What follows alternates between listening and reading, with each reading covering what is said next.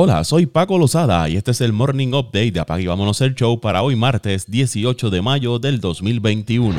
El enfrentamiento entre ocho equipos que compiten por cuatro puestos en la postemporada finalmente quedó listo el domingo después de un final de locos de la temporada regular de la NBA que preparó el escenario para el play-in de la liga. Toda la acción comienza hoy martes con dos partidos por la cadena TNT que presentará la parte del torneo de la Conferencia del Este. Charlotte se medirá a Indiana a las 6 y 30 de la tarde hora del este, seguido del partido entre Washington y Boston a las 9 de la noche hora del este. El torneo play-in se lleva a cabo justo antes de la primera ronda de los playoffs de la NBA e involucra a todos los equipos que terminaron entre el séptimo y décimo lugar en sus respectivas conferencias. Los equipos que terminen la temporada regular en el séptimo y octavo lugar en cada conferencia recibirán dos oportunidades de ganar un juego y avanzar a los playoffs, mientras que los equipos que terminen noveno y décimo deben ganar dos partidos consecutivos para asegurar un lugar en la postemporada. La estrella de los Wizards de Washington, Bradley Bill, dijo que seguirá lidiando con la lesión en su hamstring izquierdo cuando su equipo se enfrenta al equipo de Boston en el partido del torneo de play-in hoy martes.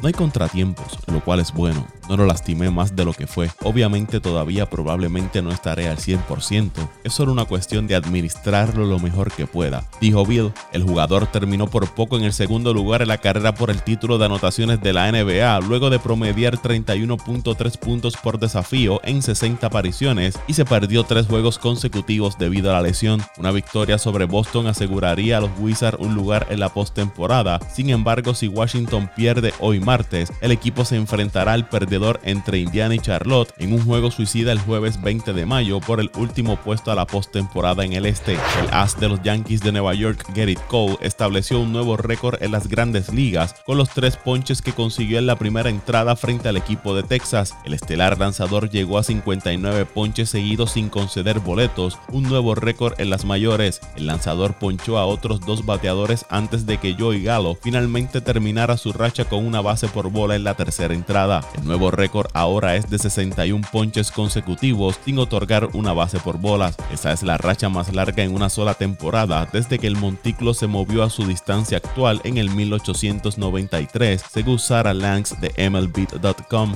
Corby Burns de los cerveceros de Milwaukee había establecido el récord durante su apertura más reciente la semana pasada. Sus 58 ponches seguidos sin dar un pasaporte sigue siendo la mejor racha para comenzar una temporada. En el partido contra Texas, Cole trabajó bajó cinco entradas, le anotaron cinco carreras, ponchó a 7 y los Yankees perdieron el partido 5 por 2.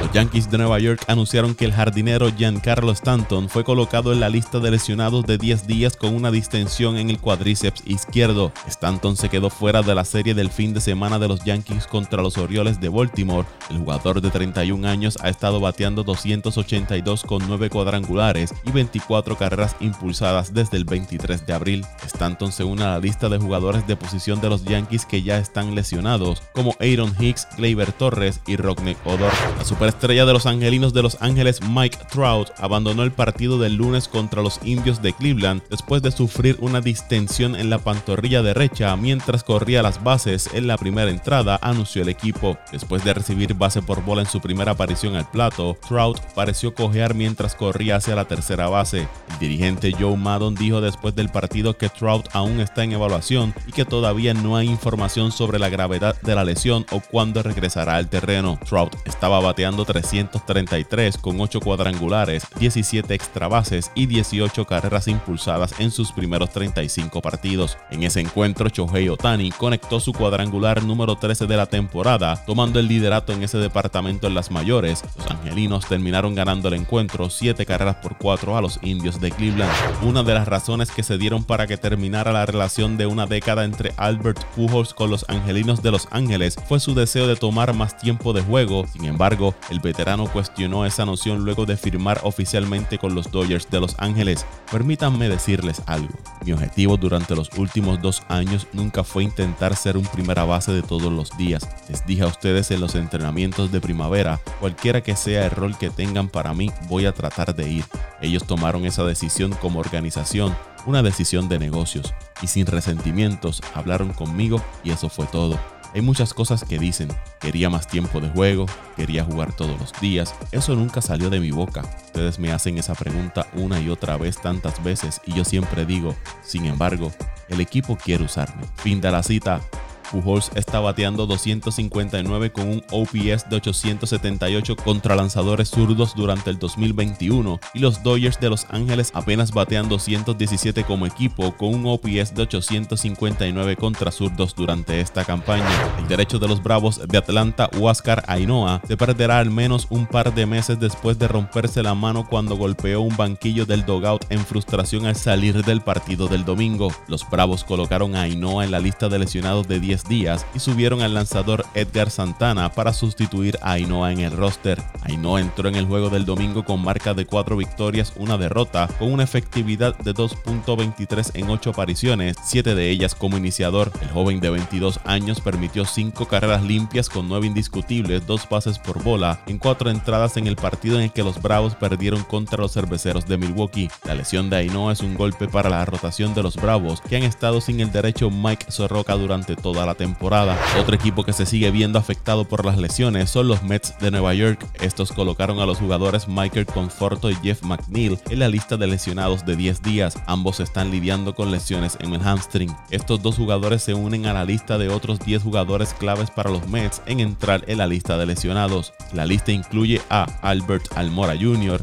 Delin Betances, Carlos Carrasco, J.D. Davis, Jacob DeGrom, Luis Guillorme, Seth Lugo, José Martínez, Brandon Nimo y Noah Syndergaard. Los Mets llamaron a los jardineros Kaylee Lee y Johannes Fargas para reemplazar a Conforto y McNeil en el roster activo. Además, el equipo transfirió al relevista Seth Lugo a la lista de lesionados de 60 días. Y sigue las lesiones para los Mets. El jardinero Kevin Pilar se vio obligado a abandonar el partido del lunes contra los Bravos de Atlanta después de que un lanzamiento le golpeara la cara. El jugador de 32 años fue llevado al hospital para realizarse un CT scan, dijo el dirigente Luis Rojas después del encuentro. Pilar luego tuiteó que se está recuperando bien. El jugador recibió una recta 94 millas por hora en la nariz de parte del relevista de los Bravos Jacob Webb. El veterano se mantuvo en el suelo sangrando durante un tiempo, pero pudo levantarse para salir del campo.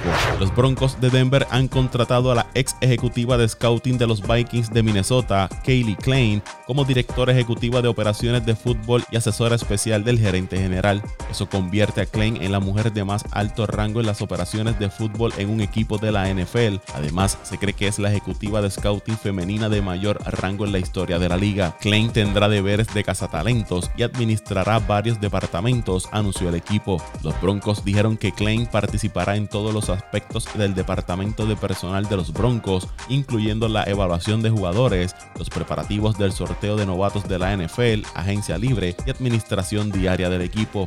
Más reciente, Klein se desempeñó como gerente de personal de jugadores, cazatalentos universitarios del equipo de Minnesota durante la temporada 2019-2020.